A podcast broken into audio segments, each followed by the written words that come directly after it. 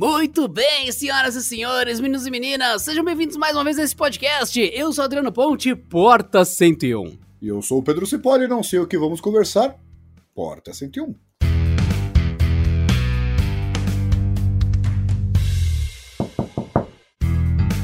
Olha, inicialmente, quando a gente foi gravar esse episódio, o Pedro me trouxe várias ideias. E ele falou: a gente pode falar disso, daquilo, daquilo, daquilo outro, vai ficar super top. Calha que ele realmente falou de tudo!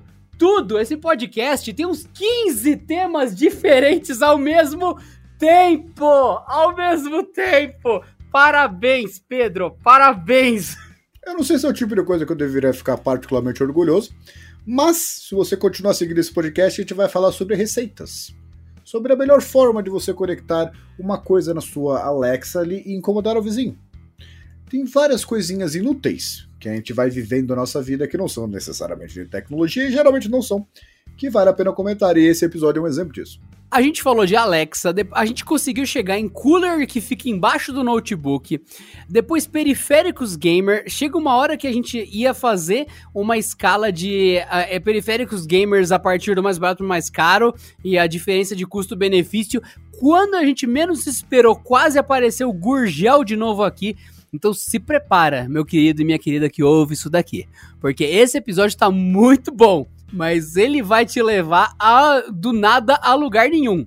E você vai conhecer um dos conceitos mais legais que o Pedro já criou, que é o conceito de pafava, pafa, pafanob, pafavanob, pafanob, que seria de partes faltantes não óbvias, que é um conceito criado entre Pedro e Adriano para vocês ao longo desse episódio. Partes faltando não óbvias. Partes faltantes não óbvias. Faltantes. Pafanob, né? É, é, é, é, é. Vocês verem, né? Esse episódio promete. Então vocês vão ouvir desde de uma continuação espiritual do Gamer Sem Grana parte 2, focando em outras coisas, indo depois para periféricos de truck, Euro Truck Simulator e continuando para economia doméstica, depois chegando em economia burra, onde você perde dinheiro quando resolve economizar com seu computador e a sua vida, o universo e tudo mais. E ainda lemos as cartinhas dos ouvintes no fim do episódio. Realmente, esse episódio ele é uma declaração de amor a todos que ouvem o Porto 101, porque sentido ele não faz, mas ele entrega carinho. Que discurso, cara. Caramba, eu fico até orgulhoso de participar aqui.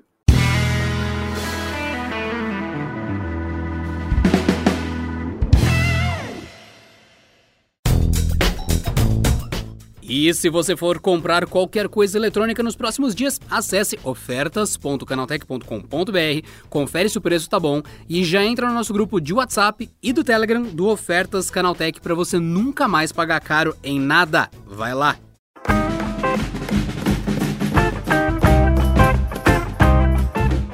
Eu comprei esse teclado basicamente porque eu digito muito e eu já tava ficando com ler, né? Porque eu peguei um desafio aí faz alguns meses de escrever, acho que eu escrevi 500 textos no intervalo de alguns meses, né? Isso meio que não é bom para sua mão. Mas não, esse... tô ligado. Você começa a perder desempenho, né? Eu já tive isso de ficar lerdo. Não, você é lerdo.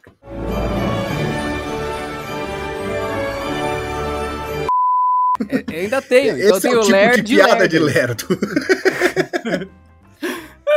oh, mas isso daí me, me aterroriza, porque volta e meia começa a ficar meio dura a mão. Começa a ficar meio rígida, assim. Eu sinto que o movimento do mouse não é o mesmo. Eu tenho muito medo de, dessas coisas aí, de Lair, Dort, essas coisas aí. Não, é um problema real, né? Tanto que eu, eu não conseguia digitar, não, simplesmente não conseguia sentar e digitar. Meus nervos, eles estavam reclamando já, né? Tem alguns exercícios, eu tenho uma, uma manopla aqui que, que ajuda também, porque isso já aconteceu antes, né? Então é, eu comprei esse teclado especificamente por causa disso. É legal que ele seja RGB, é legal que ele tenha todos os recursos, tem um visual mais agressivo aqui, mas eu não comprei especificamente para jogar, porque mesmo no PC eu jogo com controle, né? O meu mouse é gamer, dá pra ver um monte de botão ali. E eu, quando eu jogo, eu não sou gamer, mas eu jogo, né? Eu não uso nenhum deles, porque, de novo, eu uso o controle. Então eu não sei, eu não sei explicar se é nesse, realmente estritamente necessário ou não. Eu entendo a ciência por trás de você criar macros e tal, configurar comandos e tal, mas não vejo uma necessidade tão grande assim no meu cenário, né? Eu tenho o mousepad aqui que ele é rígido e ele é RGB, mousepad é RGB, hã? que ele é, aí não tem como defender, não tem como defender isso. Ah, é legal pra caramba, cara. Você apaga a luz, o quarto fica porque o teclado acende, o mouse também, o, o mousepad também, já tem a tela, você não precisa de luz, já tá tudo iluminado, você não precisa de nada. tipo, é, é uma sensação legal. O meu teclado fica com os efeitos do Matrix descendo em verde, mas Matrix é uma obra cinematográfica muito importante, é por isso tem como defender. É um, né? O 2 e o 3 são meio indefensáveis, né? É, é, que nem Piratas do Caribe 4 e 5, né? Vamos ser sinceros aqui.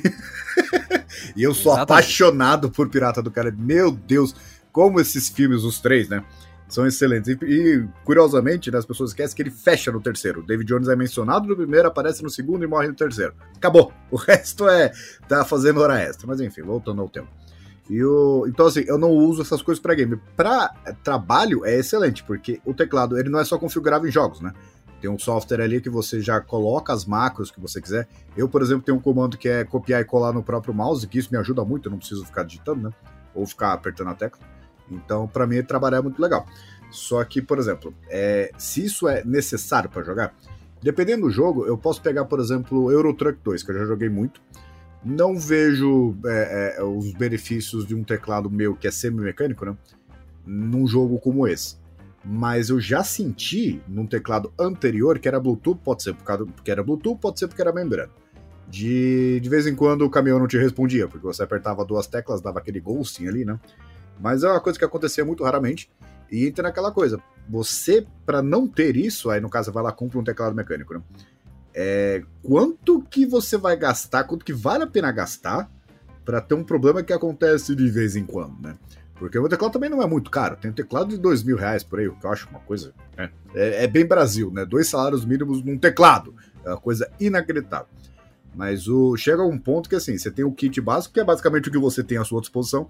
Você tem um mouse com bolinha, você consegue, consegue jogar qualquer coisa. Mas aí eu acredito que tem um segmento intermediário de produtos, que é, que não é nem o RGB em si, mas é. Ah, não, eu tô sentindo falta daquilo. Aí você vai lá, compra um teclado melhorzinho, compra um mouse melhorzinho e tal. Isso falando só de, de games para PC, né? Agora, o nível extremo, que é onde os caras metem a faca assim, sem a menor dó, é, já começa a começar a ficar esquisito. Entendeu? Já começa a começar. Parabéns, Pedro. Nossa Senhora. Então, assim, você vai, gastar, você vai um mouse gamer bom. Geralmente, hoje em dia, você encontra por 200, 300 reais, acredito eu. E o, só que tem mouse que é 700, 1000, 1500. E eu, sinceramente, como eu já testei essas coisas, né? E isso eu fico até emocionado. Foi, jura que tem, tem seguro se eu quebrar? Porque eu fico até com testar. Esse tipo de coisa, assim, não vejo uma diferença tão radical assim em relação ao mouse bom, que nem o da Adriano. Fazer um mouse da HyperX básico, beleza? De, para fazer, para justificar o preço. A gente vai comentar também que tem marcas que são coqueluche, né? Você pega, por exemplo, a Razer, é a mesma coisa que tem no concorrente, só que custa três vezes mais caro. É meio que a Apple dos jogos, né? A Apple dos games. Mas muito bem, então de que forma você diria que dá para começar a, sei lá, estabelecer tiers ou separar em sessões? Porque, sei lá, posso estar errado, mas se eu chegar para alguém e falar: você vai montar o computador, vou montar o computador aqui, o que, que eu compro? entra na loja, pede o gamer e compra o mais caro. Dificilmente a pessoa vai receber algo ruim, mas ela vai receber uma coisa que custa cinco vezes o valor do que ela vale, ou até mesmo vai pagar mais caro por algo que é exatamente idêntico a algo que não tem luzinha. Então, eu sei que se eu falar, vai lá e entra, compra os mais caros e volta. É, não tem erro, mas não é essa a intenção e ninguém quase vai fazer isso. E também é um jeito burro de gastar dinheiro. Então, sem ser esse o conselho, como a gente começa a dividir e orientar a pessoa? E o que, que ela vai ganhando? Olha, o exemplo que eu posso dar é de fones, né? Porque, por exemplo, você pega um jogo que nem o Far Cry 4, que é o que eu tô jogando no momento, e ele é muito legal você ter um efeito 7.1, né? Porque se tiver um tigre, se tiver uma. uma qual que é aquele bicho que vem do, do nada, aquele, aquele maldito, uma águia, ela vem te ataca assim, você não vê o bicho chegando. Mas, se você tiver um fone 7.1 real, que o jogo entende isso, ele tem esse driver, você consegue pelo menos. Assim, Olha, eu acho que eu vou ser atacado ali no noroeste, sabe? É melhor olhar para lá e tentar metralhar aquela, aquela maldita antes que ela me ataque. Então, assim, já é um, um, um produto que faz sentido para mim, né? E já foge de um fone convencional com dois canais e tal. Porque nos dois canais tem um certo nível de simulação que ele tenta dizer que a coisa tá atrás de você, que tá na sua frente, mas na prática você tem dois canais reais, né? No caso da fone, do, do fone da HyperX, ele tem um simulador ali, né? Um software que vai distribuir esses canais. Fica perfeito? Não fica, mas já fica assim, uns 90% do, do, do necessário. E eu testei um fone chamado Orbit, que também é da HyperX, que ele não é um fone convencional, que tem só aqueles dois drivers, não é simulado, ele tem vários drivers ali. É conhecido como driver planar, né? E ali, de fato, você consegue escutar o que está vindo aonde com uma precisão de quase 100%. É, é, o fone, ele não tem. É, você tem a ideia, ele não funciona sem bateria. Ele tem uma bateria interna, ele não tem Bluetooth, não tem cancelamento de ruído, não tem modo transparência, não tem nada. A bateria é só para lidar com o fone e ele não funciona se não tiver carregado. Ou se você não ligar na porta USB tipo C do seu computador, né?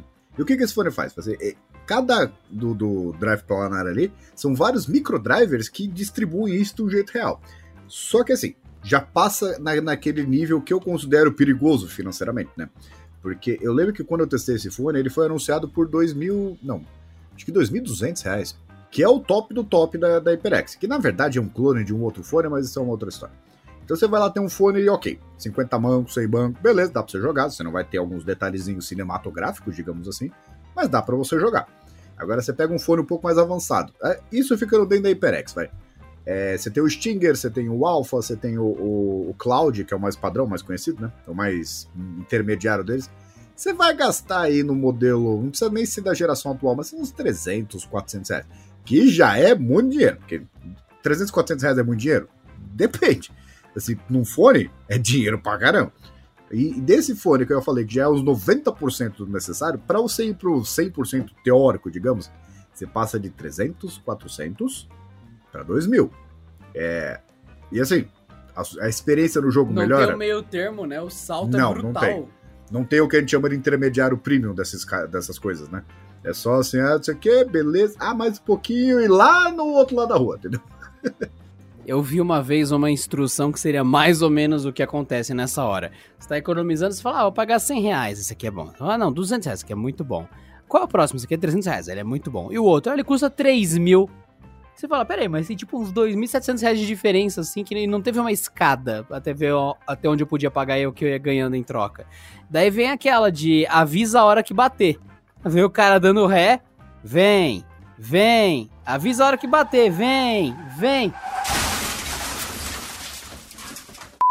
Duas e meia, senhor. É isso! Tipo, vem de uma vez e é inesperado. Aí você, ah, que ótimo. Que maravilha.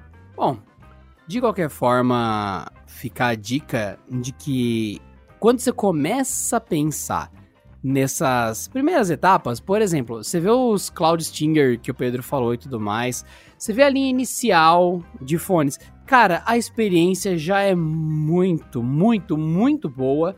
E você vê os comparativos de pessoas que têm todos os fones, estão gravando no microfone de todos os headsets. A diferença é sutil. É sutil ao ponto que se você. Imagina que você não tem seguro de vida. Se você não tem seguro de vida e você contrata qualquer um, você já tá muito melhor do que no dia anterior, que você não tinha nenhum. A partir daí você pode pirar. Não, eu quero seguro de vida que os bombeiros na minha casa. Não, eu quero seguro de vida e também quero passeio de helicóptero. Não, quero seguro de vida, bombeiro, helicóptero e terno novo. Então você vai surtando a partir de um ponto que você não tinha nada e agora tem muito e você quer ainda mais. Então isso também se aplica no mundo gamer. É, e assim, até de configuração, né? Você consegue uma configuração ruim hoje, né? Uma mais recente. Não tá tão barato assim. Você pega um PC de entrada com Ryzen 3, digamos, né? Que a gente tá falando num PC não é para dia a dia, é um PC para jogo, né? Um, um, Ryzen 3 com gráfico integrado, que é, dá, dá, dá, dá pra fazer alguma coisa, entendeu? Isso com 8 GB, que não é tanto assim também, já tá uns 2.000, 2.500, 3.000 reais. Se você dobrar esse valor, seu orçamento, né? Já consegue um Ryzen 5 um pouco mais moderno, com clock melhor, até com capacidade de overclock que faz sentido, e também pagar um cooler para aguentar isso. 16 GB de memória RAM e pelo menos, ah, chutando por baixo, uma placa de vídeo duas a três vezes mais potente. Isso se você dobrar o orçamento. E no caso assim, se você tem uma placa de vídeo básica ou integrada que seja, e você dobra essa capacidade, pode parecer pouca coisa, mas a, a, quantidade de jogos que você passa a poder jogar bem aumenta numa escala absolutamente exponencial. E isso com uma fonte boa, gabinete bom, tudo refrigerado e tal. Por exemplo, eu vi um cara que ele tinha um orçamento de dinheiro infinito. E ele colocou lá, ele postou o, o, a máquina para jogos que ele montou. E nessa máquina para jogos tinha um Threadripper lá, o 2990, o WX, que é aquele processador que só o processador custa uns 27 mil reais, se eu não me engano. É, isso já é da geração anterior, porque foi antes do lançamento dessa geração atual, né? Com duas é, RTX 2080 Ti, com 64 GB de memória RAM, o que é absolutamente desnecessário, enfim. Uma baita fonte, um baita gabinete, um gabinete que dá para você lanchar em cima dele, de tão alto e grande que ele é. E ele foi lá, montou o orçamento total, se eu não me engano, ficou em alguma coisa entre 67 e 68 mil reais, alguma coisa assim. É, eu sei, é, é, é, um mundo diferente do nosso, um mundo diferente do meu, do Adriano e você que está escutando. Porque 68 mil reais no computador, nossa, meu Deus, que. Imagina, cara. Você tem uma máquina de 68 mil reais pra você jogar o que você quiser. Que coisa magnífica. Mas aí, eu jogaria, sei lá, eu jogaria. É, eu jogaria Pac-Man, com certeza. Só pra falar, olha só o nível de desperdício. Jogar LOL. nível maravilhoso. Nossa, é. Ai, que maravilha, cara. É, e essa máquina, se vocês fizeram uma regra de 3, vai, a gente falou de 3, falou de 6.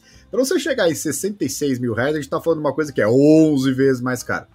E não é 11 vezes mais potente. Não é. Aí já é aquela ponta extrema do cara que ele quer colocar no monitor ou TV 4K, com tudo no máximo, 120 Hz, e enfim, com o máximo do máximo. E entra naquela coisa também que os ganhos são decrescentes, né? Porque se você joga em, em 1080p é, com efeitos no médio ou, ou, quase assim, tipo no high, né? Não precisa nem ser no outro, mas no high. Já é uma baita experiência. Querendo ou não, já é uma baita experiência. Aí você coloca já em 4K, é, numa resolução um pouco mais do, do médio pro high. Você já vê uma experiência assim quase cinematográfica. Se você tem uma tela de boa qualidade, já é uma baita experiência. Só que você colocar essa, esse último, essa última fatia, né? Que eu quero rodar, não sei, uma coisa absurda. Cyberpunk 2077 no máximo. Aí, bicho, assim, você vai colocar tudo lá no Ultra, tudo no máximo, que não sei o quê. E eu não sei, se ligar lá os efeitos RTX lá de Ray Tracing e tal, eu não sei se a sua experiência vai ficar proporcionalmente melhor ou corresponder ao orçamento que você pagou. Você pegar e voltar naquele cara lá que tem um computador, ok, com uma placa de vídeo, ok. Aquelas placas de vídeo só para dar vídeo, né? Tipo, sei lá, uma GT 710 ou 730, enfim que é a famosa placa para vídeo. Vários modelos não precisam nem de cooler, de tão pouco calor que ela gera, porque não tem tanta coisa acontecendo ali, né? É, esse cara já consegue rodar alguns jogos ok, vai abrir mão de um monte de coisa, vai ter que colocar em resolução HD, tudo bem. Mas o, o ganho de você investir tudo isso, ele vai, os, os retornos são absolutamente decrescentes. Isso na verdade acontece com a grande maioria das coisas, né? Mas aí o cara que não, eu quero ter. Isso é detalhe, é só a CPU, tá? não inclui o, monitor, não inclui o teclado. Aliás, eu fiquei muito curioso para saber como é que seria o resto, né? Não inclui o mouse, não inclui nada. Então, assim, é, eu não sei se isso entrega uma experiência tão melhor assim. Em alguns casos já foi o meu. Eu já troquei de computador, que eu sempre usei computador gamer, né? Faz uns anos aí, tipo, quase todos exclusivamente foram gamers. E na placa de vídeo evoluiu bastante no processamento, não. Só que eu não vi uma diferença tão significativa assim, tipo, de melhoria, né? Só que eu colocar um teclado bom, ou usar um controle, ou usar um mouse bom, já acrescentou muito mais do que a configuração em si.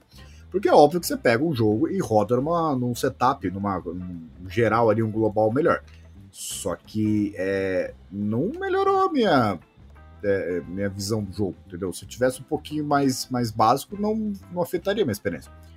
Pode ser aquela desculpa do cara que racionaliza: ah, eu não compro uma Ferrari porque eu tô preocupado com o consumo por litro. Tá, é, não é isso. De chegar e falar assim: não, eu não tenho esse carro aí, que é o motor V8, que não sei o que, não sei o que, porque ele consome muita gasolina, sabe? Não, não, não. É que realmente, assim, já. Eu nunca rodei um jogo em 4K porque eu não tenho coisas muito 4K espalhadas por aí. Mas eu não acho que é uma experiência melhoraria. Mesmo porque quando você coloca na, numa TV 4K, você tá mais distante. Então não, eu não vejo necessariamente um ganho aí, né? É, mas é a clássica questão, né? Quando você não compra, Pedro, o desconto é ainda maior. Não, o desconto é maior, só que o. Querendo ou não, é legal ter uma configuração que rode pelo menos a maioria dos seus jogos, né?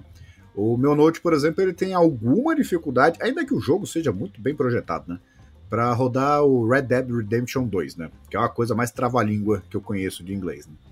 E o... Mas roda, roda bem, fica tudo muito bonito e dá para ver que ele visualmente é um jogo que, ah, poxa, tá. Olha o olho do cavalo. É, ou então até a, a, física da neve. É um negócio muito, muito bizarro, muito crível, né? E o. Só que assim, ah, se tivesse um computador melhor. Cara, o jogo já é lindo. Entendeu? Minha máquina já roda. E ele coloca ali, fala assim: ó, eu, o legal é que é isso, você não precisa nem alterar coisa por coisa, né? Você altera perfil. Olha, se você colocar isso aqui, vai consumir 700 MB a mais de memória RAM. Tu não tem isso, bicho? Já começa a entrar numa situação complicada.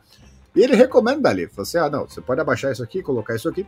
E você vê assim, a silhueta dos personagens, a, a física da coisa. O cavalo tropeçou no montinho de neve. Se você pega um jogo. Mas é, eu acho magnífico Caraca. isso. Você pega um jogo mais, mais, básico, o cara, assim, não faz diferença nenhuma se ele tá andando na, na terra, na, no asfalto ou na grama. Não, ali faz, tem um montinho ali, podia ser uma pedra, sei lá, o cavalo tropeçou. É, é, eu achei louco isso. E, então, assim, se ele já faz tudo isso bem, eu não vou ficar falando assim, não, esta folha poderia ser um pouco mais realista. Um pouco. Bicho, para de olhar a, a, a folha e salva as pessoas, entendeu? Bom, beleza. Então, a pessoa que quer gastar um pouco mais de dinheiro, ela quer necessariamente pegar uma coisa mais gamer ou mais avançada, um computador que seja um pouquinho melhor que o normal. Você acha que com um pouquinho mais de cuidado na hora de escolher e com um mini investimento a mais, já dá para ter um salto de performance desproporcionalmente gigantesco com pouco dinheiro? Pergunto isso porque, novamente, chega uma hora que você vai gastar muito dinheiro você vai gastar mil de dinheiro para ter um de performance, que é quando você tá lá no topo, você tá exagerando loucamente, você tá surtado. Acredito que no começo acontece o contrário. Você investe um e tem uma porrada de desempenho que você ganha, porque em comparação à máquina base, em comparação ao seu mouse antigo, a diferença é muito grande. Então no começo você coloca 10, você ganha 100, você coloca 10, você ganha 100. Aí lá no final que você já tá gastando uma grana gigante, você tá colocando 100 e não tá ganhando 10 de performance, de conforto, de desempenho em geral. Então no começo também deve ter um momento que colocar um pouquinho a mais de esforço, dinheiro ou cautela já te dá uma recompensa muito grande. É, isso acontece, essa evolução, né, de você gastar um pouquinho no começo, a, a performance aumenta muito, porque isso na verdade acontece com todos os segmentos, né? Você pega de carro a smartphone, isso é real. Você pega tipo um smartphone intermediário, ele vale muito mais a pena do que um modelo básico ou um modelo avançado. E o investimento, assim, você não precisa necessariamente dobrar. Mas você gastar lá uns 500, 700 reais a mais, você leva um smartphone absolutamente mais completo. Carro é a mesma coisa, você pega os pés de boi aí, ah, não, vou comprar o segundo, né? Em vez de comprar assim na, o, modelo básico de entrada lá, o hatch, não, você compra um sedanzinho um pouco mais avançado, já é um baita carro. Agora os carros premium já, já escalonaram de preço completamente assim, fora da realidade, né? Então, assim, se for, o barato, esse é o problema, né? É, no Brasil é muito difícil definir o que é barato. Sei lá, uma, uma máquina de 6 mil reais é barato? Não, pelo amor de Deus. É, assim, é, é, esse é o problema, né? Eu lembro que quando nos primórdios de, de Pedrinho, né? Eu adorava ficar montando máquina, né? Seria para mim, seria para os outros. E, cara, eu gastava, sei lá, 1.500, 1.600, 700 reais em uma baita máquina, entendeu? Tá completa em absolutamente tudo. E hoje, você pega uma máquina básica aí, ou mesmo assim, isso, isso é uma coisa, um aviso aos, aos navegantes, né? Tem muito fabricante aí que, ah, isso aqui é um Core 5 para Geralmente é uma configuração antiga. O cara vende lá uma, um desktop com um gabinete um pouco mais bonitinho, né? E coloca um Core 5. Pô, um Core 5, né? Você espera bastante coisa. Só que é um Core 5 da quarta geração. A gente tá na décima primeira, entendeu? E isso acontece com muita frequência. Ah, pode parecer um bom negócio? Relativo. Porque o cara, o padrão de memória é antigo, o suporte placa de vídeo também já, já não é aquela coisa também. Já não tem, por exemplo, suporte SSD M2, enfim, tem, tem umas, umas coisas que você abre mão, né? Então é, ah, uma máquina barata. Eu acho que uma máquina hoje barata, um desktop ok para jogar, assim, de entrada, é a partir de 3 mil. Assim, pelas pesquisas que eu montei, é a partir de 3 mil. Infelizmente, esse é o país que nós vivemos. E esses 3 mil é aquela coisa: metade você paga um desktop governo e outra metade é o desktop que chega na sua casa. Né? Aí a partir daí, dos, você partindo para os 4, 5, 6 mil reais, para mim já é meio que o santo graal, né? Isso pensando só na gabinete, não estou falando do monitor, nada. E porque você já consegue levar uma placa de vídeo, por exemplo. Vale, pode valer mais a pena você levar uma, uma NVIDIA da série 30 do que levar uma NVIDIA, uma série melhor, uma, uma um segmento melhor da geração 20, ou mesmo da geração 10, né? Porque é, placa de vídeo, diferentemente do que acontece com os processadores da Intel especificamente, elas evoluem muito de uma geração para outra. Você pega uma 980 hoje, ela é quase é, é, infantil perto de uma 3080, que é basicamente o mesmo segmento, né? E, então, assim, pode valer mais a pena, sei lá, pegar uma 3060 do que uma, uma 2070, porque já é uma, uma outra arquitetura tal. É que aí, assim, é, já estamos falando de outros valores também, né? Porque é, além dos preços já serem naturalmente altos, né? Porque aqui é Brasil e aqui tá, tá tudo errado, né? É, tem um outro fato de que hoje para você montar uma, uma, configuração gamer é um problema, porque o, a configuração, você vai pegar uma placa de vídeo recente, tanto da AMD quanto da Intel, é, está em falta no mercado. Isso no mundo. Por quê? Porque bichinho, por quê? Porque ah, o transporte ficou mais caro, porque tem taxa de importação que aumentou, tem disponibilidade melhor, tem muita gente que comprou. Nos Estados Unidos tem uma coisa que as pessoas fazem que elas compram com bots tudo. E você e fica sem estoque. Tem a questão de, de mineração de, de, de Bitcoin também, ou qualquer outra criptomoeda por aí. E esses bots, por exemplo, depois eles compram e acabam revendendo mais caro e tem uma margem aí. É, então é muito complicado hoje em dia. Antes você, você, tinha um monte de opção aí, só que se até os fabricantes de, de, de PCBs, né? Você pega MSI, você pega Gigabyte e tal. Eles já aumentaram o preço. O pre, preço. Poxa, mas que engraçado. Eu não consigo me lembrar. Mas sei lá que a lagartixa tem bem. Cebolinha! Essas empresas já aumentaram os preços no, mundo inteiro e você sabe, né? Aumentou 20 dólares nos Estados Unidos aumentou 200 reais no Brasil, porque é a conversão ultimamente tá assim. Então o que acontece? Você vai montar a máquina com uma placa de vídeo recente, a, a placa de vídeo, além de ela já custar caro o modelo de referência, tem tanta coisa acontecendo que ela fica duas, três vezes mais cara do que ela deveria custar. Então montar uma máquina gamer hoje é muito complicado. Ah, mas se você tivesse que, então, pensar. Ah, eu vou sugerir uma coisa para quem é para quem é gamer. Não, não é para quem é gamer, é para quem quer virar gamer, para quem quer gastar menos então, só que foge da questão do gamer sem grana. Não, não. Vamos estabelecer tiers da coisa. A, a pessoa começa fazendo upgrade por onde, Pedro? Você acha que qual é o primeiro passo? Ah, então, depende muito do, da, do que o cara tem, né? É, é, eu sou ultimamente muito favorável a, a notebook gamer, porque, assim, eu sei que tem um monte de limitação, eu sei que a placa de vídeo não é mesmo, eu sei, enfim. Só que, primeiro, você não precisa se preocupar com nada, certo? Você vai lá, compra, liga e usa. Segundo, é, geralmente você está restrito a 1080p. E as configurações já meio que são projetadas para isso, né? Em alguns casos, você pega alguns modelos de alguns fabricantes, é, a tela continua sendo 1080p, só que eles colocam lá os 144 Hz, 120 Hz, etc. Que eu, eu acho muito melhor do que um 4K. É, terceiro, você pode levar isso para onde você quiser. Por exemplo, se você está jogando no seu quarto, sua esposa te expulsa, porque é isso que, que, que ela faz de vez em quando. Né? Você vai lá para a sala e continua jogando, não tem problema nenhum.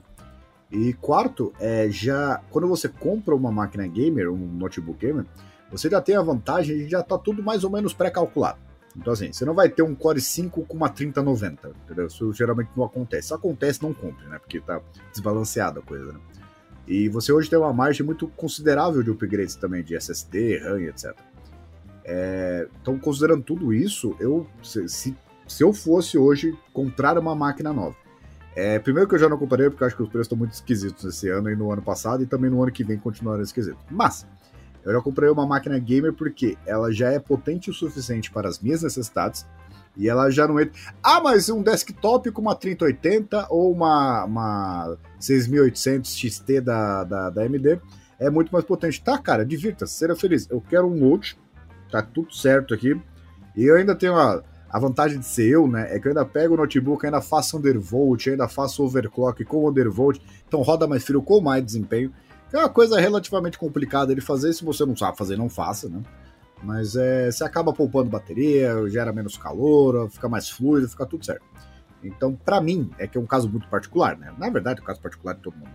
Mas o para mim faz mais sentido hoje o notebook gamer do que ter um computador gamer de fato. Ok, interessante.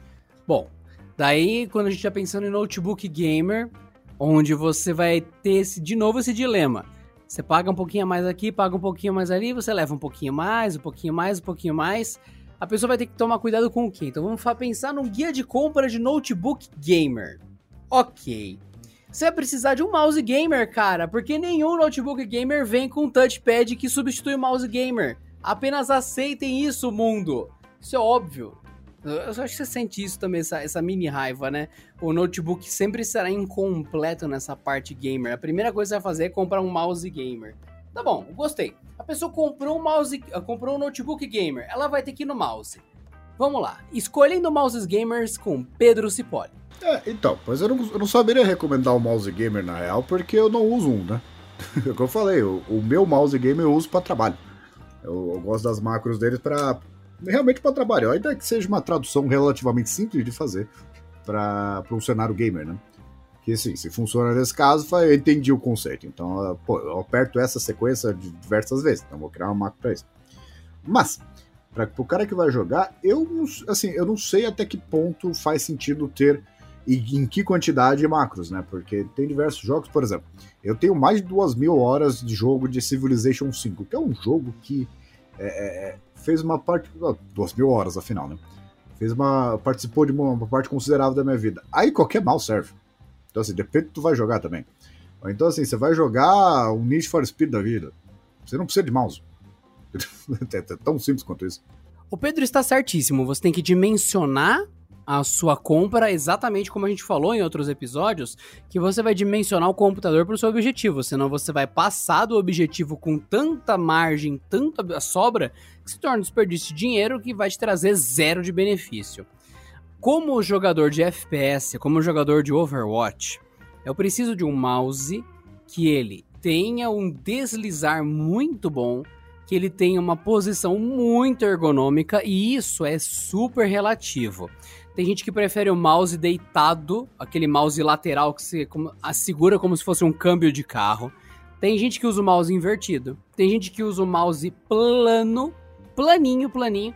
Tem gente que usa o mouse com aquela barriga de tartaruga que a mão fica curvada, parecendo uma letra V.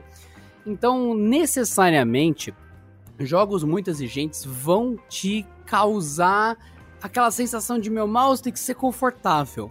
Eu não focaria no macro, porque ele é legal, mas não é todo jogo que funciona bem. Não é toda central de controle da Razer, da HyperX, de qualquer. Nem interessa que funciona bem o tempo todo, porque updates chegam e esses macros passam a responder estranho direto. O Windows atualiza sem sua autorização, porque o Windows é assim, e ele quebra os componentes, eles param de responder os programas de controle por um tempo. É, é não conte com o macro como o único diferencial. O maior diferencial no mouse, se eu tivesse que te dar um conselho, é o conforto.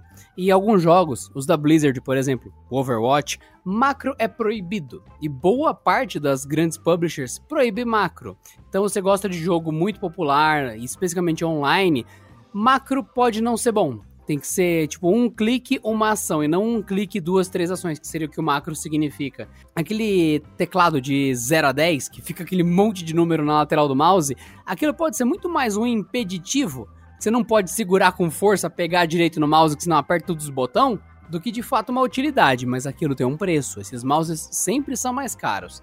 Então, vai lá ver a DPI do mouse, vai ver o conforto do mouse, tamanho do cabo, que é uma coisa super importante, material da construção dele.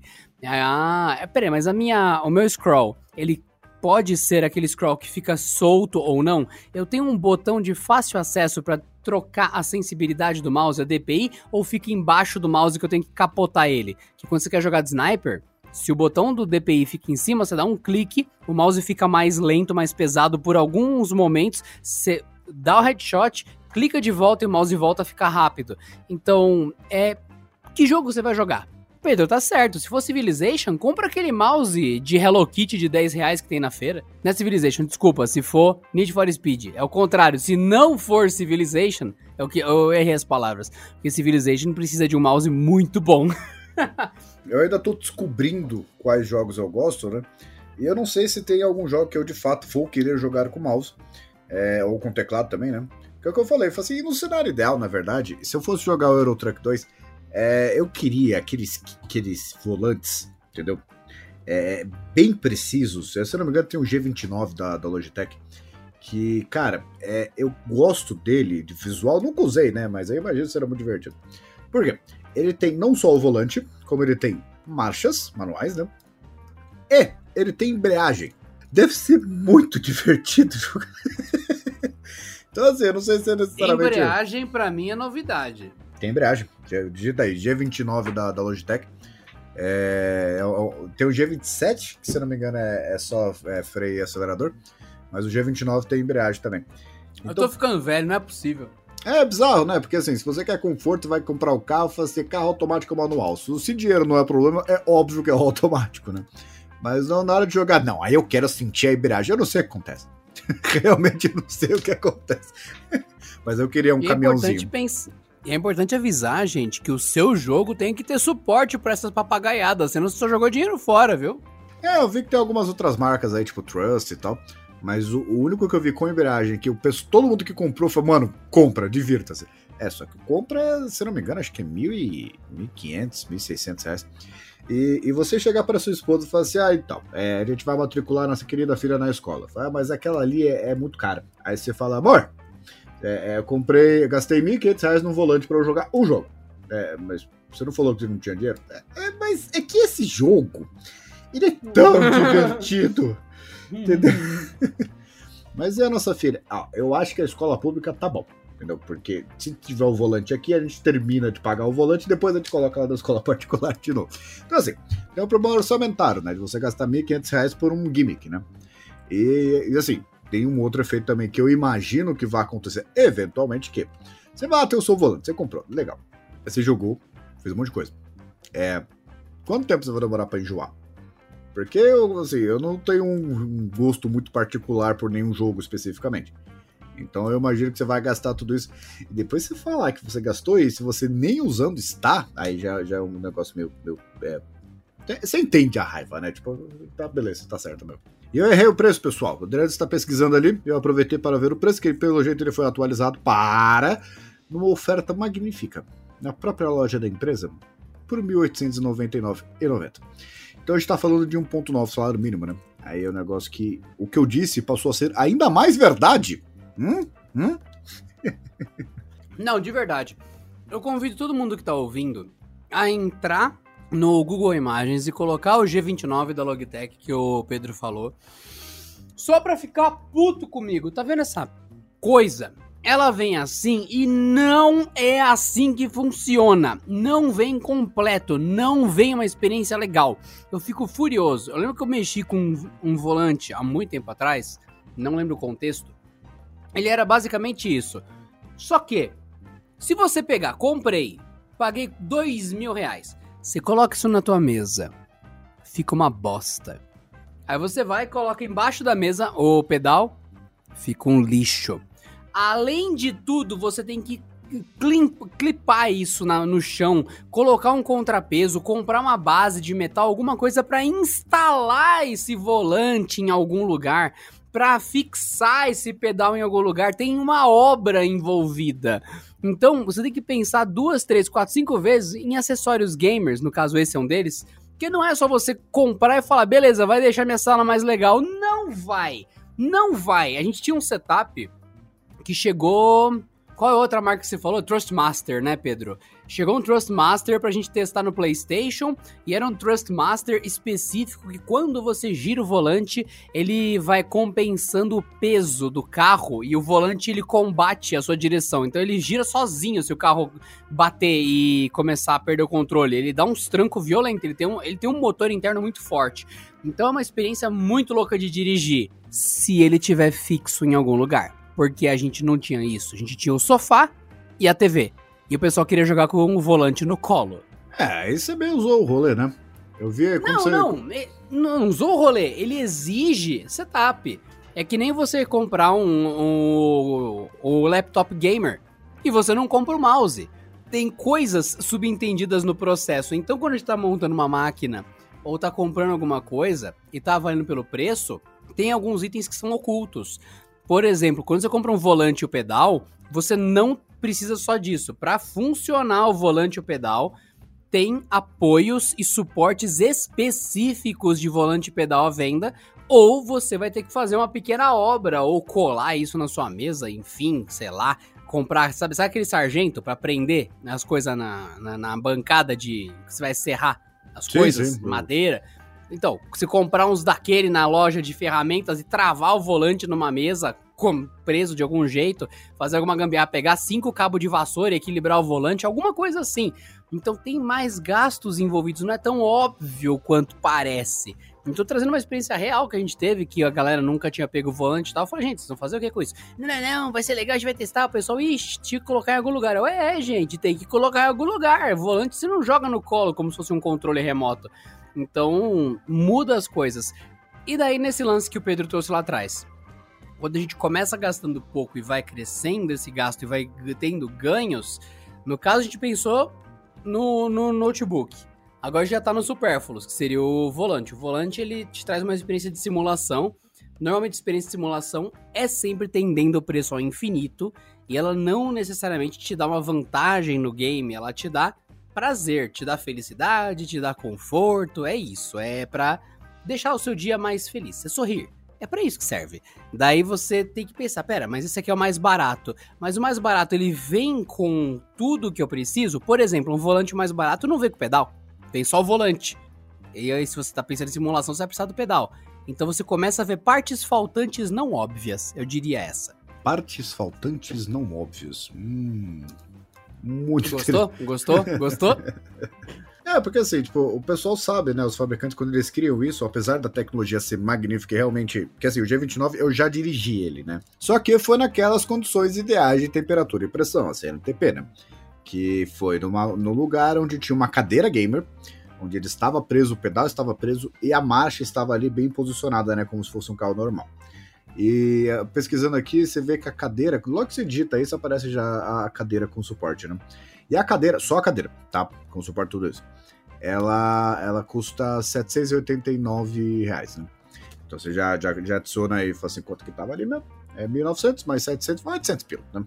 Então 1.900 mais 800 vai dar 1.700, eu não lembro. Alguém faz a conta aí porque meu cérebro não está funcionando hoje, vocês veem pelo erro, os erros de, que eu falei até agora, né? Mas a gente já está falando de pelo menos 2.500, 2.600 reais, o que é uma quantidade considerável de dinheiro, pelo menos para os meus padrões. Né? E isso entra no Pafanob. Partes faltantes não óbvias. Hum. E eu volto naquela coisa de que o cara vai meter a faca, né, o fabricante, porque, mano, você não quer a experiência completa. Olha, você já gastou 1.900. O que, que é 800 mangos numa cadeira para quem já gastou 1.900? E o que, que é mais 400 mangos num câmbio, sendo que você já tem a cadeira, o volante e o pedal. Aí você não quer o câmbio. Então não faz o menor sentido. Eu, nesse meio tempo, eu estou vendo aqui, porque, é, como eu falei, eu jogo no notebook, né? E dependendo do jogo, ele está esquentando mais do que eu fico confortável, só que eu sou muito preciosista. Porque a placa de vídeo, eu configuro ela de uma forma que ela não passa de 76 graus, que é uma temperatura bastante segura, né? E o processador não passa de, de 60 graus, né? Aí é só fazer um undervolt e tal, beleza. Só que ainda assim eu acho que ele tá muito quentinho. Então eu tô vendo aqui aquelas bases refrigeradas e eu lembro que assim, você vê o que, que é o cara com DDA, né? Eu lembro que há algum tempo, porque base refrigerada não é um negócio nem um pouco novo, né? Eu cheguei a uma conclusão muito definitiva se elas funcionam ou não. Só que eu não lembro qual é. Esse medicamento é contraindicado em caso de suspeita de dengue. Eu lembro que. eu, não... eu nem sei mais como descrever a situação, mas eu já vi só uma vez uma pessoa que tava com o notebook assim, usando e falou que tava muito quente, que ia comprar essa base e comprou. De fato, tinha quatro ventiladorzinhos na base, aí ligava na USB do notebook, aí a base, aí jogava ar embaixo do notebook. Só que tem uma questão importante. Quando você vai. A gente tá falando de gastar dinheiro aos poucos para obter o máximo de benefício. A pessoa pagou, sei lá, 15, 20 conto naquela base e ela escolheu uma base que ela jogava o ar de baixo para cima. E o notebook, ele descartava o ar quente de cima para baixo. Então não, não, não ajudou em nada. Talvez tenha até atrapalhado o negócio. O notebook ventilando o ar para baixo, puxando a, a, ventilação pelo teclado e soltando para baixo, e a base empurrando o ar para cima pra, pra enfim. Ai, cara, eu não sei bem o, que dizer. E caso alguém fale, nossa, isso não faz nenhum sentido, faz. Porque os clientes odeiam o teclado quente, detestam. É um dos fatores que as pessoas quebram o notebook no meio. Então tem muita fabricante que contraria as leis da física e descarta o ar para baixo, em vez de descartar o ar para cima. O certo é descartar o ar para trás ou pela parte de cima próximo ao monitor, onde não ficam seus dedos para queimar eles. É, tem toda uma engenharia aí que, que fabricantes fazem para não ter esse problema de o teclado ficar quente, porque de fato incomoda, né? E eu, eu acho muito curioso isso, porque o. Primeiro exemplo do seu amigo aí, eu acho que ele vai causar um tornado, né? Porque vai ar quente com ar frio, causar um mini, um mini tornado ali. Segundo é, ele, assim, ele morava na Flórida, foi um ano bem terrível mesmo. É, eu sei que a Flórida, que nem o Brasil, quando é calor, é calor de verdade, né? Não é aquele aquela brisa que geralmente tem em outros estados, né? Então, a, a, esses efeitos, essas, essas, esses problemas também são grandes ali, né? E ah, eu só soltei Flórida na frase por causa da piada com o tornado, mas você foi tão sério, tão sério que daí anula o que eu disse, mas pode seguir. É que assim, você tá, sabe que você tá se tornando eu, né? Você tá com aquele problema que as pessoas não sabem mais quando você tá brincando ou não. ele tá falando sério? Tá... Esse é um problema, cara. Acredite, não vai dar certo. Sei como essa história termina, e termina com um tornado. É, e o. É assim, eu lembro que não faz nenhuma mágica nessas bases, mas aquela coisa, de novo, você tem um notebook que não precisa ser gamer, né? Mas já tem uma placa de vídeo boa tal. Tem um processador ok, relativamente recente, uns 8, 12 ou 16 GB de memória RAM. Já dá pra você jogar uma pá de jogo, viu? É, dependendo dos seus settings, claro. E o... aí eu fico pensando, será que essas bases. Eu não lembro, eu lembro que eu, eu, eu fiz Sim, testes. Funciona. Sim, não, mas é, é ridículo, é 3 graus, alguma coisa assim, né? Não, não, não, não, Ele garante que o ar tá sempre passando, então ele deixa mais estável a temperatura. Mas pelo meu teste, na minha experiência, tirada do meu traseiro e baseada em estudo nenhum, é faz sentido você optar por uma que tem um cooler muito maior no centro do que você pegar aquela que tem um monte de coolerzinho espalhado. É, então é melhor ter uma grande central e você acha várias assim, que tem um cooler muito grande, do que ter vários pequenininhos. Eu sinto que o fluxo de ar é muito maior e fica legal. Ah, sim, né, cara? Tipo, é, é, lembra até em desktop, tipo, tem. Vai, é, dependendo do gabinete, tem lá os furozinhos de 8 e 12 centímetros, né? É 120 e 80 milímetros. E o problema é que, assim, tipo, pra, pro mesmo fluxo, a rotação tem que ser de novo aquelas regras lá de, de tudo, né? De ah, o raio versus não sei o que, a, a variação é ao, é, é ao quadrado, né? Que é Pierre ao quadrado, né? É o fluxo Eu não entendo, esse, esse, francês é insuportável, mano. Toda vez chega nisso, Pierre ao quadrado, mano, o cara não se emenda, velho. É, cara. É. o, o, mas assim, você pega. Eu lembro que eu tive um gabinete muito bom que ele tinha duas entradas embaixo com, com, com, dois fãs, né? Que o cooler é o do processador, né? Que é o conjunto lá, o dissipador mais o fan, né? O fan é só o ventiladorzinho. É, dois embaixo de 14 centímetros, é o 140mm, e dois em cima de, de 140mm. E eu tinha um, um, cooler que ele era com 8 heat pipes, né? E o cooler só e o fan só de 12 é, 120mm. Né? Eu configurei de um jeito que, assim, se não passar, era, era bem para encher o saco, meu. Se não passasse de 55 graus, que é uma temperatura que tá tudo certo ainda, não era para ligar nada. Então, assim, tipo, vai, você fazer alguma coisa, pegava, ligava um jogo um pouquinho mais, mais sofisticado, um pouco mais exigente, ligava tudo. Então, meio que fazia uma exaustão de ar, já aproveitando a naturalidade da, da física, né? De você puxar de baixo, que tinha as, as proteções ali para entrar poeira, e já jogar para cima, porque era quente sobe já passava pelo, pelo, pelo cooler do processador, ficava lá 12 segundos, 13 segundos e ligava de novo. Porque, tipo, no dia a dia, você pega um desktop uh, com, com undervolt, ele raramente passa. Assim, ah, você vai abrindo coisa para lá e pra cá. Com um cooler bom, ele não passa de 40, 50, 45 graus. E na hora de jogar, eles faziam tão pouco barulho que não fazia diferença. É, é, assim, ah, tá ligado ali. Primeiro, se ela tá de fora, não tá escutando nada, né? Mas eu montei de um jeito que fizesse completamente refrigeração passiva e, se desse tudo errado, ele já ligava tudo de uma vez, né? E ia ajustando, né? Aí ligava primeiro a 20% para encher o saco, depois vai, passava para 50%, depois para 100%. Então, se chegasse a 70%, que ainda é uma temperatura segura, ele já, já colocava tudo no máximo. Então aí não tem o que fazer, né? Vai fazer barulho mesmo. Então é. Depende muito do. do assim, eu não tinha tanta configuração assim, né? Que era uma APU na época, uma APU boa, que era uma 10, né?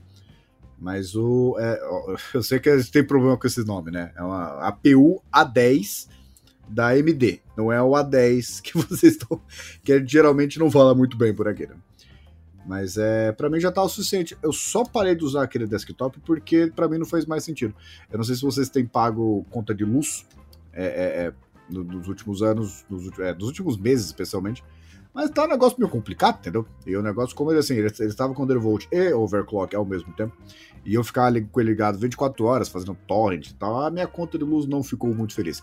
E eu tinha aquela coisa também de quando ele ficava parado, eu usava um aplicativo chamado Boink, que ele doava poder de processamento para projetos científicos. Então, assim, ele não ficava muito quieto, né? Assim, você parava de usar, ele colocava lá... Resumindo, tinha um tornado na sua sala, você chegava... Falava, meu Deus! Aí, agarrando nas coisas, sendo puxado. O que está acontecendo? Aí você, é meu computador! Vamos todos morrer! Aí a pessoa sumindo ao longe, né? Sendo sugada pra dentro de uma máquina. Ah, cara, eu lembro que o, o, o cooler eu pesei. O, o, dissipador, ele, ele pesava mais de um quilo. E um dos problemas que eu tive é que a placa envergava, né? Porque era, era muito pesado. Então eu tinha que deixar o computador deitado, porque é, dependendo se você é mexer para lá e para cá, é melhor mexer deitado, porque não, não, não, a, placa não foi projetada muito bem para isso. É, que é um exagero também, né? Porque não é o fato de ser grande no o dissipador que significa alguma coisa. Você pega uma marca que nem a Noctua, tem coolers bem pequenos, proporcionalmente, né? E são os que ganham as melhores notas, então não, nesse caso não faz a menor diferença. Mas o. o para mim, assim, é, é, é, muita manutenção, muita configuração. Eu gosto de montar computador. Né? Depois de montado, eu posso esquecê-lo. não preciso ele perde mim. É, mas hoje, para mim, acho que notebook é a solução ideal, mesmo porque, assim, você tem meio que console portátil, né? Se você tem um baita notebook, você liga na TV e corre para o braço. Justo, justo. Bom, de qualquer forma, Pensando então para pessoa que pagou um pouco menos no, no notebook, ela priorizou ali usar essa máquina para jogar, para trabalhar, para se divertir mais e tal. Ok, ela teve que comprar o mouse, ela tá olhando os acessórios. Ah, para mim, se pisca, pisca, acende, necessariamente é uma coisa gamer para consumidor final. Para gamer para o consumidor gamer, tá aqui só tendo uma brisa aqui. Tem tanto mouse gamer que não pisca, que só tem luz de on-off, não tem padrões de ondas cintilantes e tal. Eu acredito que vale a pessoa acabar colocando dinheiro em tudo que o Pedro falou, esses pequenos itenzinhos que de fato fazem diferença. Então, por exemplo, por exemplo, a base do a base de a base do computador do Pedro para resfriar ele. Ah, que ótimo, que interessante. Sim, não pisca, mas é uma boa adição, cara. Aumentar o fluxo de ar de um notebook gamer faz todo sentido e é um acessório absurdamente barato. E tem acessórios profissionais, tá vendo que tem uns da Razer da vida, da HyperX da vida e tal, que são realmente, você vai ter que apoiar o notebook em algum lugar, você já apoia direito, no ângulo correto, de um jeito seguro, ele já não vai ficar deslizando e ainda vai ventilar melhor o local que ele tá. Porque não adianta você colocar o notebook em cima de um pano. É, é a pior ideia que você pode ter. Tem, tem mesa que tem pano em cima. A minha mesa do computador tem um pano em cima. Se colocar um notebook em cima do pano, eu vou ter um air fryer, não notebook. É, ou então gente que, que usa bastante desempenho, né, no colo. Porque você tá tampando a entrada de ar, né, cara? Aí você não. Você ah, tá, tá expelindo o ar sim, só que sob uma pressão danada, porque o ar que tá saindo pelas, pelas ventoinhas ali, pelas, pelo, pelo grill, né, do final ali, ele, ele não tá entrando por lugar nenhum. Então você tá causando assim, uma zona de baixa pressão que o ar tá tentando entrar e sair ao mesmo tempo dali. Né? E isso realmente as pessoas acham que é, que é exagero. Mas isso, se você assim, se jogar com um notebook no colo e tapar a entrada principal de ar, isso aí, bicho, é, pode não dar problema hoje, pode não dar problema daqui da, na semana que vem, mas quando der problema, cara, você ainda tem uma máquina gamer que hoje em dia tá muito pouco barato, você, você vai ficar muito triste, muito triste. Esse programa é sobre tempestade. Zona de baixa pressão no notebook. Ciclone embaixo do seu computador. Tá catastrófico isso aqui hoje. Tá de parabéns, Pedro. Tá de parabéns. O, nível de, de tornados e ciclones com eletrônicos a gente conseguiu trazer em uma única frase, em um único momento. Parabéns. Né, o que é muito interessante, né? Porque o, o, o, legal, o que eu percebo que as pessoas gostam, é as pessoas comentando com propriedade sobre assuntos que elas desconhecem, que é o nosso caso aqui. Então, assim, a gente tá comentando um monte de coisa que a gente não sabe direito, porque a gente não é gamer. E a gente tá colocando um monte de coisa que a gente vai verificar na prática também. Eu acho que é mágico. Isso, isso é lindo, cara. Isso é lindo. Pedro, fale sobre azeitonas. Então, tem a verde e tem a preta. E é isso que eu sei. Justamente por isso, já que esse é o momento mais aleatório que a gente tem no nosso podcast, vamos sacar aqui do bolso as cartinhas dos ouvintes aqui para Pedro Cipolli, Adriano Ponte e o Porta 101, porque encaixa perfeitamente nossa aleatoriedade de hoje.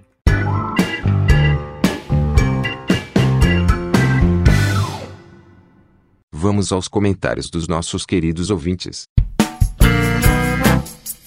Para você mandar o seu comentário aqui pro podcast, é só você comentar qualquer vídeo do Canal Tech e escrever Porta 101. Não precisa pôr hashtag, não precisa pôr nada. A gente pesquisa pelo termo Porta 101, né? Enfim, e a gente acha o seu comentário. Bruno Gomes. Cara, na boa, gostei demais do podcast sobre gamers sem grana do Porta 101 estão de parabéns pelo trabalho. A forma como apresentaram o tema foi irreverente, mostram o conceito mais sensato de o que é ser gamer, não sendo solipsista. Excelente para qualquer um que se interessa pelo mundo dos games, mas especialmente também para essa nova geração. E o Eric Jr. comentou no comentário do Bruno Gomes: solipsista? Então, só para constar, solipsista é uma palavra usada quase como trademark de Pedro Cipolli. Yeah. E Bruno Gomes, seu comentário tá aqui no podcast, a gente tá de olho. É, e solipsista é uma coisa muito simples de explicar, né? É basicamente o cara que ele tem uma ideia que pode estar certo ou não, mas ele acha que todo mundo pensa como ele, entendeu? O Eliel Novaes, ele comentou que os podcasts são muito bons aqui, que poderíamos gravar em vídeo, talvez, eu não sei, porque a gente sempre grava usando bermudas muito surradas e quando camisetas usamos? aquela. É, quando usamos. É aquelas camisetas meio engorduradas, assim, bem de filme de comédia. Aquela regata branca com mancha de gordura de bacon, sabe? Sim, tem várias aqui. Comentário do José Afonso da Silva disse: Porta 101. A Ford deixou o Brasil. Será que chegou o momento de todas as empresas de tecnologia saírem do Brasil, como a Sony? O que vai acontecer se todas desistirem de investir no Brasil? Será que vai aumentar o imposto de importação para 90%? Coloquei Ford por causa do Pedro. é, o problema é o seguinte, né? Independentemente de governo, o Brasil ele sempre tratou mal empresas. E ah, tem coisas que, por exemplo, no caso da Ford, tem o problema do Brasil e tem o problema da Ford, é que os dois aconteceram ao mesmo tempo. Mas o nunca, nunca é, o Brasil chegou, não venham, invistam aqui, tenham segurança jurídica, paguem poucos impostos, contratem um monte de gente. Não, não isso, isso, nunca existiu. E na prática, assim, a Sony ter que sair é, é, é, mais uma manifestação disso. Não é nem a primeira e também não vai ser a última, tá? Porque a HTC já saiu, a Nokia faliu, né? Então foi todo mundo, o mundo inteiro. A Nintendo tinha uma participação aqui, saiu também. Isso falando só de empresas de tecnologia. E falando de carro, né, já que a gente falou de carro, Mercedes saiu, tá, importação também, Audi também, se eu não me engano. É, acho que a BMW ficou, se eu não me engano. Mas, o que acontece é o seguinte, assim, vai chegar um ponto, e, e na verdade a gente está sempre se aproximando desse ponto, né? Que primeiro, ah, se todas as empresas saírem e trabalhar só com importação, e o governo, para variar, querer taxar tudo, fala assim, olha, não existe mais dinheiro do que a capacidade de compra das pessoas. Não adianta o governo querer colocar 800% de imposto se as pessoas não têm dinheiro para comprar. Independentemente se o cara vai importar ou se vai fabricar aqui, não, não adianta. Chega um ponto que é, é tão absurdo que as pessoas não compram. Isso já está acontecendo. Você pega, por exemplo, notebooks, as pessoas já estão desencorajadas a comprar esperando um momento melhor. O que já está zoando a indústria e jogou o preço lá para cima. Então, se isso vai acontecer, não sei. Mas hoje está chegando meio que num ponto crítico de, ó, ou melhora a condição para as empresas virem para o Brasil investirem, seja importação direta, porque é mais barato, diminui imposto e tal, ou investir aqui, criar fábricas, etc. Ou assim, não, não tem o que, o que acontecer. O governo vai começar a perder. Porque ele não vai conseguir taxar o que não é vendido, né? Tem ainda o comentário do Anderson Robbins, Ro, Robles, enfim, né? Parece Robbins para mim, Robles, enfim. Galera do Porta 101, no episódio do Android não tem Windows, teria como eu usar o meu Mi 9 espelhando a tela em uma TV que não é smart, porém tem USB e HDMI, sem adição de nenhum outro aparelho, somente teclado e mouse. Resposta simples, não. não. É, não. Tem. Não, se ela não... É sim, mas não. É. Se ela não é smart, você não vai conseguir enviar a imagem. Se ela não é smart, você vai ter que colocar o cabo. Se É. você vai ter que colocar o cabo, você vai ter que ter um hub que divide cabo para um lado, mouse para o outro, teclado para o outro, celular para o outro. Portanto, não tem esse de sem nenhum outro aparelho. Ou você vai usar o Chromecast, ou qualquer outro aparelho que pareça um Chromecast, ou você vai usar o hub, um adaptador para passar fio nisso tudo. Simples. É, na prática não precisaria nem do hub, né? Ele poderia ter um, sei lá, é, imagino que seria USB tipo C, não me lembro, mas como é Xiaomi e Xiaomi sabe que existe, ela coloca o USB tipo C. Então ele conseguiria, acredito eu, tecnicamente, passar o cabo, espelhar no, no- na TV e usar o Bluetooth celular para mouses e teclados que são exclusivamente Bluetooth. É tecnicamente possível, mas útil, não. Rodrigo Dias comenta: O Pedro Cipolli, quando fala, parece o Mário Sérgio Cortella. O tom é igualzinho. Vim aqui por conta do Porta 101. Eu não sei o que, o que dizer a respeito. Eu também não sei. Tela. Interessante. Eu Não sei se parece, mas o timbre é igualzinho, segundo o comentário. Não- não- também não conheço, mas. De- de- Verei depois.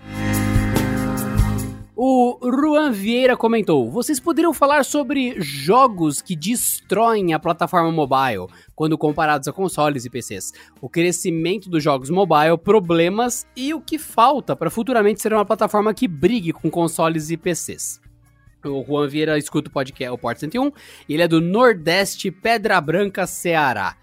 Olha, sinceramente, é, Juan, jogo ruim sempre existiu. Tem um canal no YouTube que se chama Andrezitos Gameplays. É um dos canais mais doidos que eu conheço, assim, de game ruim. Nível mineirinho. Mineirinho Adventures. Então, jogo ruim, terrível, escabroso, assustador para computador, sempre existiu. Só que o o celular, ele democratizou, popularizou muita coisa. Inclusive os games. Então, as pessoas que nunca iam sentar para jogar num computador a vida inteira, tem pelo menos dois jogos instalados no celular. Então é por isso que tem tanto jogo ruim, porque vocês descobriram eles. Porque jogo ruim sempre existiu. O computador, se você for ver o número de jogos publicados versus que se joga de verdade, a maioria dos jogos são ruins. Mas os bons são os que as pessoas têm instalados e jogam e você ouve falar. Você ouve falar de GTA, você não ouve falar de Mineirinho.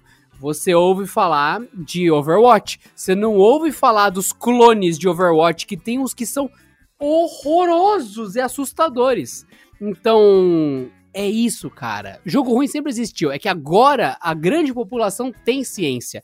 E o celular não precisa de ajuda pra brigar com o PC. Ele já briga. Ele já arranca as pessoas. Brawl Stars só tem no celular. Fortnite carregou muito forte essa briga. O PUBG carregou muito forte essa briga. Tem um monte de jogo que é no celular que o pessoal quer. Genshin Impact, por exemplo, o pessoal fala muito, é um jogo de celular. E assim vai, cara. Não, é que eu não entendi a, a pergunta do. Assim, a, a ideia da pergunta, porque são coisas diferentes, né? É que nem você tentar comparar um Switch com um PlayStation 5. Tipo, a, a ideia é diferente, né? Mas é, eu entendi o, a parte de jogos ruins, né? Porque tem muito jogo ruim, especialmente no Android, né? Porque o cara vai lá e ele faz um jogo bacana, só que ele faz aquele esquema, o freemium, e esse freemium passa um tempo, passa algumas fases, fica impossível de jogar se você não, não continuar investindo.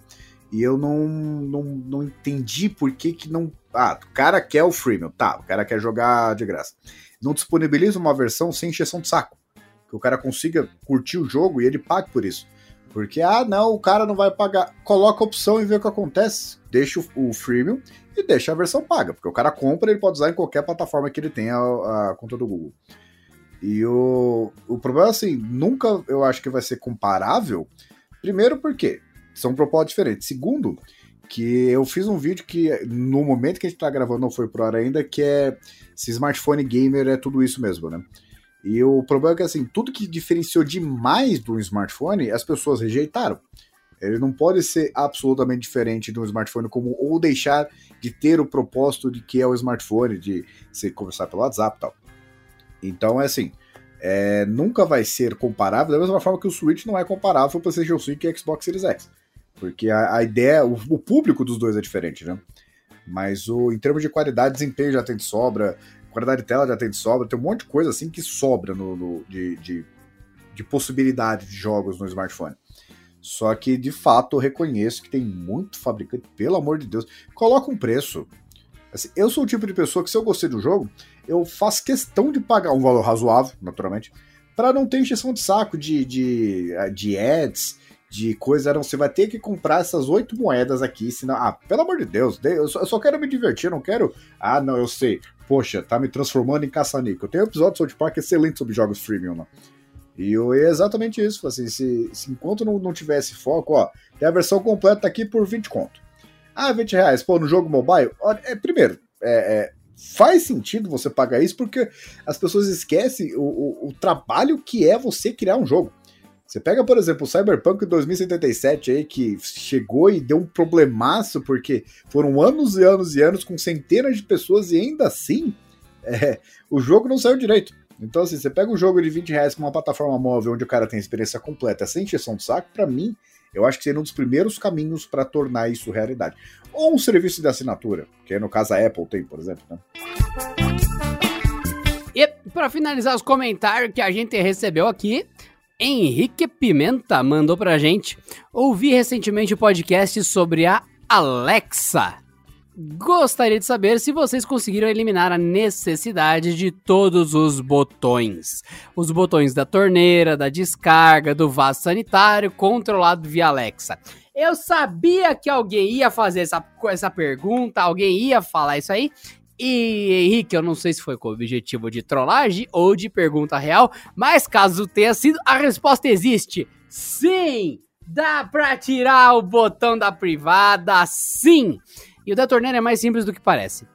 Então, Henrique, seguinte: tem dedo robótico, tem apertador de botão acionado pela Alexa. Essa é minha resposta para você. Você já viu, né, Pedro? Já. Button Presser Alexa. Ele serve exatamente para automatizar o inautomatizável.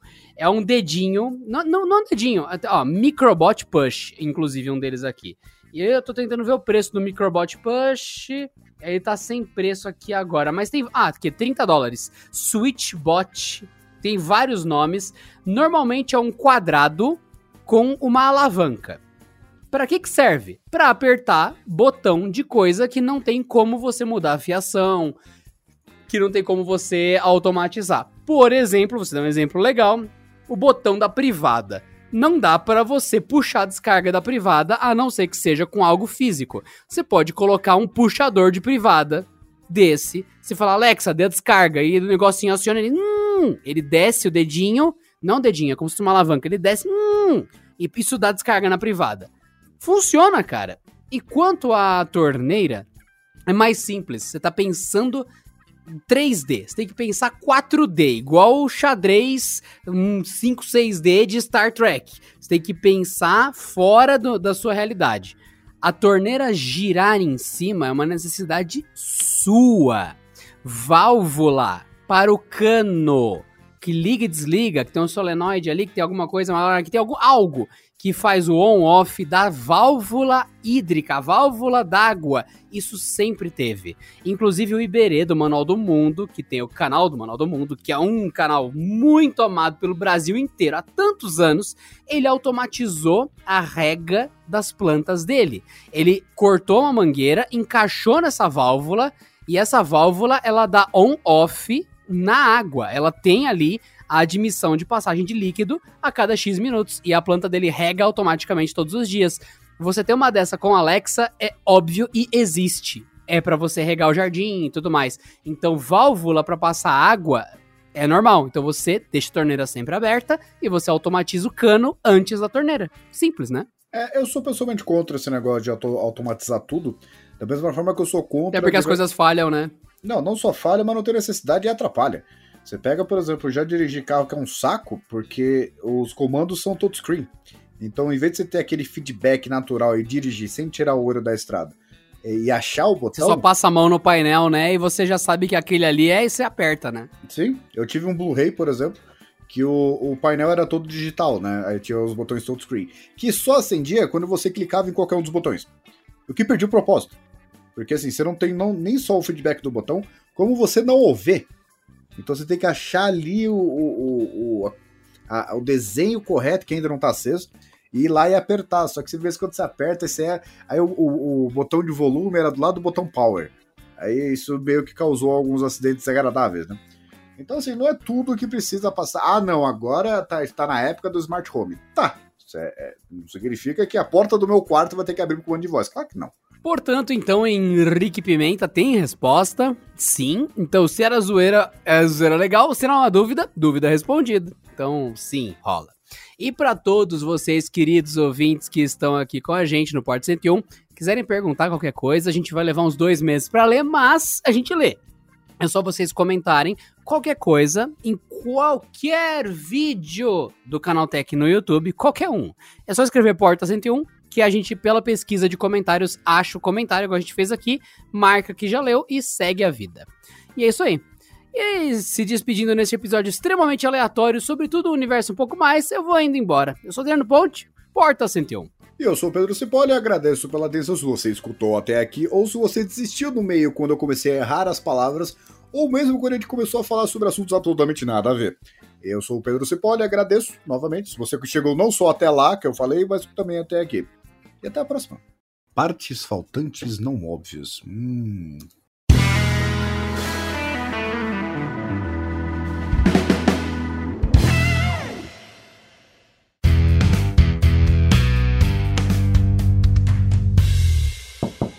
Este episódio contou com a edição de Vicenzo Varim. Não deixe de seguir a gente no Instagram, que é canaltech com CH no final, e também no YouTube, youtube.com/canaltech.